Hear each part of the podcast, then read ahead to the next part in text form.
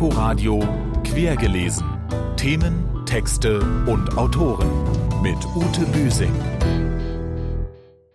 Mit Ute Büsing in unserem Literaturmagazin stellen wir Ihnen einige Autoren bzw. Bücher vor, die beim Internationalen Literaturfestival Berlin auf dem Programm stehen. Außerdem spreche ich mit meiner Kollegin Nadine Kreuzhaler über Theo, den Berlin-Brandenburgischen Preis für junge Literatur. Es war eine wirkliche Themenvielfalt von der schwierigen Mutter-Tochter-Beziehung über eine rätselhafte Postkarte, die auf einer völlig abgeschiedenen Insel gefunden wurde wurde. Eine Zwölfjährige. Und äh, für diesen Text äh, war ich auch Patin unter anderem. Die hat geschrieben über den Kontrollverlust, nämlich über das Phänomen der Zeit und dass man dauernd das Gefühl hat, man hat gar keine Kontrolle über das Leben, weil die Zeit alles beherrscht. Und äh, sie hat sich da so richtig reingeschrieben in einen Strom aus Bewusstseinseindrücken. Mehr von Nadine Kreuzhaler zum Theo dann später in der Sendung. Herzlich willkommen zu Quergelesen. Neuigkeiten. Jetzt ist es raus. Die Frankfurter Buchmesse wird in diesem Jahr fast ohne Buchmesse stattfinden. Nicht mehr als Hallenausstellung wegen ausbleibender internationaler Besucher und Sicherheitsvorschriften, sondern als Literaturfestival in der Festhalle. Da macht die ARD von 10 bis 18 Uhr Programm. Immerhin 80 Lesungen weist das stadtweite Bookfest auf, live und analog, aber auch digital. Eine literarische Nachricht der vergangenen Woche ist uns besonders aufgefallen, denn wir haben uns gefragt, wo sind Sie denn? Wann erheben Sie Ihre Stimme? Jetzt endlich kommen amerikanische Autoren um den New Yorker Schriftsteller Paul Auster in einer gemeinsamen Kraftanstrengung gegen Falschinformationen der Trump-Wiederwahlkampagne zusammen. Unser Korrespondent Peter Mücke berichtet über die Writers Against Trump. Paul Auster ist Jahrgang 1947. Noch gut kann er sich daran erinnern, als er das erste Mal den US-Präsidenten wählen durfte. 1968 war das. Das Wahlalter lag damals noch bei 21. Richard Nixon trat für die Republikaner an und gewann knapp gegen den Kandidaten der Demokratischen Partei Hubert Humphrey, den Auster damals gewählt hat. Many of my friends Viele meiner Freunde waren leidenschaftliche Idealisten. Für sie war Humphrey uninteressant und deshalb sind sie gar nicht erst zur Wahl gegangen. Und ich glaube, dadurch haben sie Nixon erst zum Präsidenten gemacht. Und das ist jetzt auch wieder die Gefahr. In der Tat können viele, vor allem junge Leute, auch heute wenig mit dem demokratischen Kandidaten anfangen. Joe Biden ist 77 Jahre alt und, wie Humphrey damals, als ehemaliger US-Vizepräsident nicht gerade ein Zeichen für Aufbruch und Veränderung. Auch für mich war Biden nicht die erste Wahl, nicht mal die zweite zweite. Aber mittlerweile glaube ich, dass er zum jetzigen Zeitpunkt vielleicht doch der beste Kandidat ist, den die Demokraten nominieren konnten. Ich glaube, dass er verstanden hat, dass er die gleiche Bürde der Verantwortung trägt wie Roosevelt 1932-33, als er Präsident wurde während der großen Depression. Ein schwergewichtiger historischer Vergleich, mit dem Auster wenigstens die frustrierten Jungwähler motivieren will, die in den vergangenen Monaten eher Kandidaten wie Bernie Sanders unterstützt haben. Ich weiß, dass viele von euch große Idealisten sind und gewaltige Hoffnungen haben für die Zukunft der USA und dass ihr enttäuscht seid von der Wahl, die ihr habt und dass ihr lieber gar nicht zur Wahl gehen wollt. Aber das wäre ein schrecklicher Fehler. And I have to tell you that this is a terrible um das zu verhindern, hat Auster zusammen mit sechs anderen US-Schriftstellern die Initiative Writers Against Trump ins Leben gerufen. In virtuellen Treffen im Internet diskutieren sie, es gibt Fragerunden, vor allem aber Statements wie dieses von der Schriftstellerin Siri Hüstvedt, mit der Auster verheiratet ist. Als Schriftsteller wissen wir, dass Worte wichtig sind, weil sie Einstellungen verändern können, Menschen dazu bewegen können zu handeln. Und so rufen wir alle Amerikaner auf, ihr Recht zu ergreifen, ihre Stimme zu erheben durch die Kraft der Wahl. Mehr als 1100 Schriftsteller, Drehbuchautoren, Essayisten und Songtexter aus den ganzen USA haben sich der Initiative bereits angeschlossen. Das Ziel, Trump-Anhänger zu überzeugen, haben sie dabei längst nicht mehr, so Forster. Ich will die Verärgerten, die Enttäuschten erreichen, die, die angewidert sind und nicht wählen gehen wollen. Die Wiederwahl von Trump und der Republikanischen Partei könnte das Ende der Demokratie in den USA sein und der Beginn einer autoritären Herrschaft in einem Land, in dem dann niemand mehr die Möglichkeit hat, wählen zu gehen. Über Gegenstimmen aus dem anderen Amerika halten wir Sie gerne auf dem Laufenden, in ein paar Minuten bereits mit Lesehinweisen.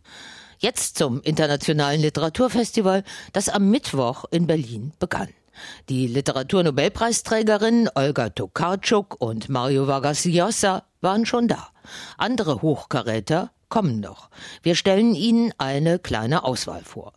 Heute um 17 Uhr kommt zum Beispiel die große chilenische Autorin Isabel Allende, nein, nicht live nach Berlin, sondern sie wird in einer voraufgezeichneten Diskussion mit Michi Straußfeld gestreamt. In der globalen Begegnung geht es um ihren letzten, den Exilroman Dieser weite Weg und um Chancen und Möglichkeiten der Literatur in Zeiten von Covid-19. Um 19 Uhr kommt dann die Bestsellerautorin und zweimalige Booker-Preisträgerin Hilary Mantel per Videoschalte zu Wort. Sie spricht mit Literaturkritiker Dennis Scheck über ihren Romanzyklus Die Tudor-Trilogie. Soweit hier nicht anders angegeben, finden die Veranstaltungen des Internationalen Literaturfestivals Berlin im Kunstquartier Silent Green statt. Heute um 21 Uhr wird dort Richard Fords neuer Erzählungsband Irische Passagiere vorgestellt. Der im US-Bundesstaat Maine lebende, vielfach preisgekrönte 76-jährige Autor wird per Video zugeschaltet. Hier schon einmal ein Einblick in das Buch, das am 21. September bei Hansa Berlin erscheint. Überraschende Wendungen stehen im Mittelpunkt. Menschen verpassen haarscharf die richtige Abzweigung, lassen eine Chance aus, werden plötzlich zum Außenseiter. Barbara war nach Ithaka zurückgekehrt. Er hörte allerdings einiges, dass sie ihren Namen geändert hätte von Barbara zu Alex und Theologie an der Divinity School in Harvard studierte, dass sie eine Zeit lang für einen Künstler Modell gestanden hätte, dass sie krank gewesen sei, etwas Mysteriöses, vielleicht Tuberkulose, dass sie einen Arzt geheiratet hätte und jetzt in New York City lebte. Alles plausible Zukünfte für sie, der Platz, den sie in seinem Leben einnahm, Island in seinem Privatjargon, war zu einer guten, erzählbaren Geschichte geworden. Wie immer bei dem menschenfreundlichen Erzähler Ford, der große Gesellschaftspanoramen wie die Lage des Landes und Unabhängigkeitstag entworfen hat, werden die menschlichen Makel mit großer Zärtlichkeit beschrieben. Richard Ford, irische Passagiere, erscheint Ende September in der Übersetzung von Frank Heibert bei Hansa Berlin. Am Dienstag, dem 15. September um 19.30 Uhr kommt der amerikanische Autor Ben Lerner mit Die Topike-Schule per Video zum Literaturfestival, in diesem Fall ins Haus der Kulturen der Welt.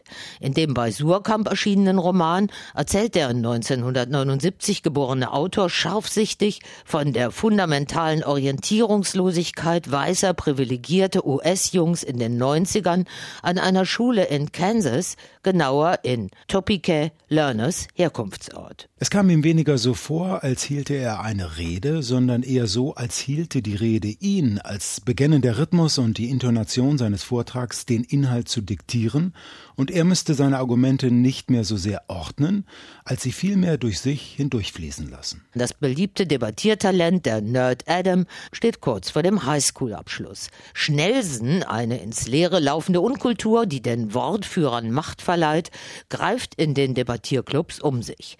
Adams Mutter ist eine berühmte feministische Autorin, sein Vater Psychoanalytiker, beide praktizieren in einer psychiatrischen Einrichtung. Mit einem der Patienten seines Vaters, Darren, freundet sich Adam an. Es geht um Gewalt, um toxische Männlichkeit und die Wirkmacht kommunikativer Strategien. Ben Lerner spannt den Erzählbogen aus den 50er Jahren bis ins New York von heute, wo der, wie der Autor Dichter gewordene Adam gegen Trumps Einwanderungspolitik protestiert. Ben Lerner, die Topike-Schule, ist in der Übersetzung von Nikolaus Stingel bei Surkamp erschienen. Ich habe es sehr gemocht, das Büchlein Mein blaues Zimmer von Schauspielerin Angela Winkler mit Skizzen zu ihren Arbeits- und Lebensstationen. Erschienen bei Kiepenheuer und Witsch.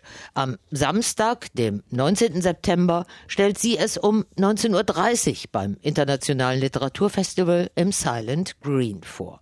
An diesem Samstag, dem 19. September um 21 Uhr, gibt sich dann Czepan Twardoch aus Polen mit Das Schwarze Königreich live die Ehre. In seinem am 15. September bei Rowold Berlin erscheinenden Roman beschäftigt sich der erst 40-jährige Shootingstar und doch bereits Bestsellerautor Morphin Drach, der Boxer, einmal mehr mit Verwerfungen in seinem Heimatland Polen. Er taucht tief und drastisch ein ins Warschau nach dem deutschen Angriff 1939. Es geht um Überleben im Ghetto, um Schmuggel und Schwarzhandel, alltägliche Todesgefahr und den Aufstand in einer apokalyptischen Trümmerwelt. Mehr dazu nächste Woche hier bei uns in Quergelesen. Soweit unsere kleine Auswahl ohne Anspruch auf Vollständigkeit im Zusammenhang mit dem Internationalen Literaturfestival Berlin. Jetzt spreche ich mit meiner quergelesen Kollegin Nadine Kreuzhaler über den Theo. Sie ist Mitglied in der Jury dieses Preises für Berlin-Brandenburgische junge Literatur, der gestern in der Staatskanzlei Potsdam verliehen wurde. Wer also hat den Preis gewonnen, Nadine, und Womit?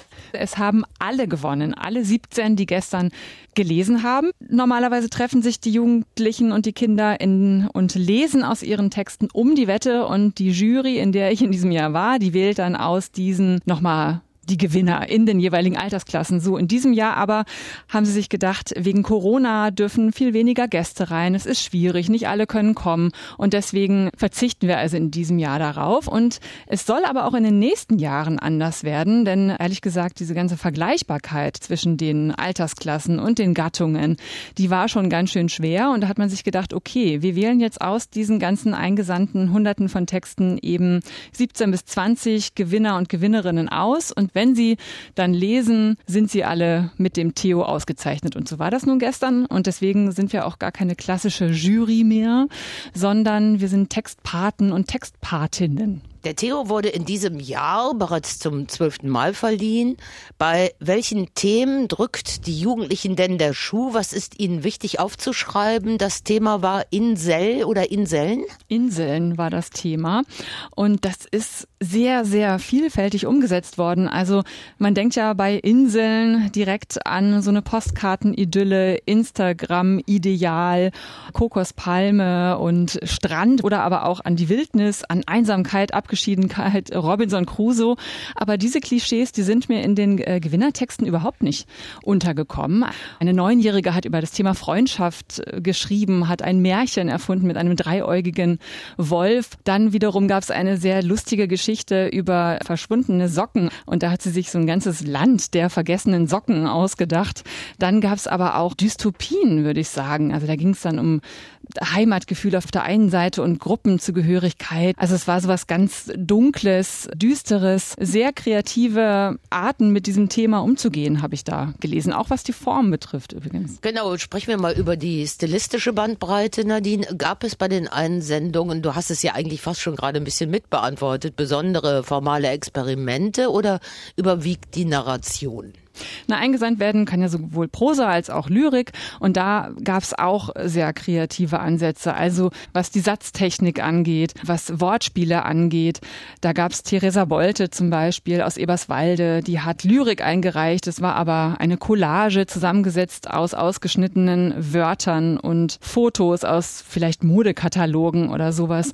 Manchmal werden da auch so die Gattungen eigentlich gesprengt. Es ist dann ein bisschen Lyrik, aber gleichzeitig auch Collage, dann gleichzeitig auch kommt Prosa-Elemente rein. Wie geht's denn jetzt weiter mit dem Theo?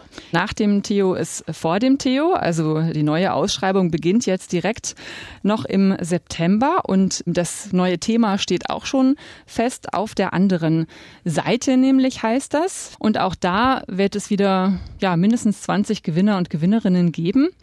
Gibt. Es gibt ja auch die Kategorie Sprachräume. Da können auch Kinder und Jugendliche Texte einschicken, deren Muttersprache eben nicht Deutsch ist und die werden dann übersetzt und eben in den Wettbewerb mit aufgenommen. Sagt meine Kollegin Nadine Kreuzhaler über den diesjährigen Theo. Eine Lesung dazu findet am 16. September um 9 Uhr ebenfalls im Rahmen des Internationalen Literaturfestivals Berlin statt. Fehlt uns noch der erste Satz eines neuen Romans, der hier unser letztes Wort sein soll. Wir entnehmen in Ben Lernes US-Gesellschaftsroman Die Topiker. Schule. Darren malte sich aus, wie er mit seinem Metallstuhl den Spiegel zerschmetterte. Und das war's für heute mit Quergelesen. Sie können uns auch gerne auf inforadio.de und auf den bekannten Podcast-Kanälen nachhören. Tschüss, bis zum nächsten Mal, sagt Ute Büsing. Inforadio Quergelesen. Themen, Texte und Autoren mit Ute Büsing.